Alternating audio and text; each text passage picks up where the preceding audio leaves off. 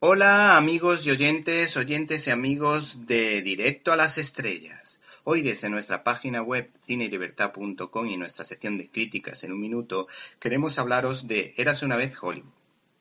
Uno de los fenómenos taquilleros del mes de agosto ha sido casi sin dudarlo el del regreso de Quentin Tarantino tras cuatro años de sequía, uno de los grandes directores guionistas del siglo XXI, al que de vez en cuando se le va la pinza con la violencia. Mi primer encuentro con este hombre fue como actor en la entretenida cinta de vampiros Abierto hasta el amanecer. La segunda vez fue casi por casualidad, porque un amigo se empeñó en que viéramos una película como Pulp Fiction de la que se sabía sus diálogos de memoria.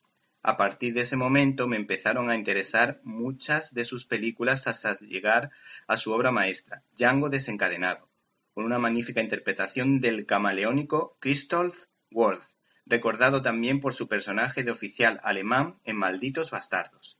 El caso es que el citado Tarantino ha aprovechado el fresquito entre comillas del mes de agosto para dar la campanada con Érase una vez Hollywood, que ha arrasado en Estados Unidos y en España también se ha posicionado en un muy buen lugar.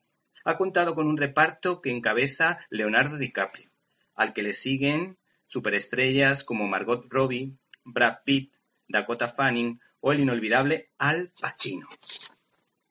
La película viene cargada de polémica, pues en su montaje inicial duraba más que una miniserie, es decir, cuatro horas y veinte minutos, que fueron reducidas a dos horas y treinta y nueve minutos, aunque se plantea el director volver a aumentar el metraje. Yo creo que eso lo veremos en DVD. Por otra parte, yo creo, y valga la redundancia, que a muchos nos gusta Tarantino. ¿Te está gustando este episodio? Hazte fan desde el botón Apoyar del podcast de Nivos.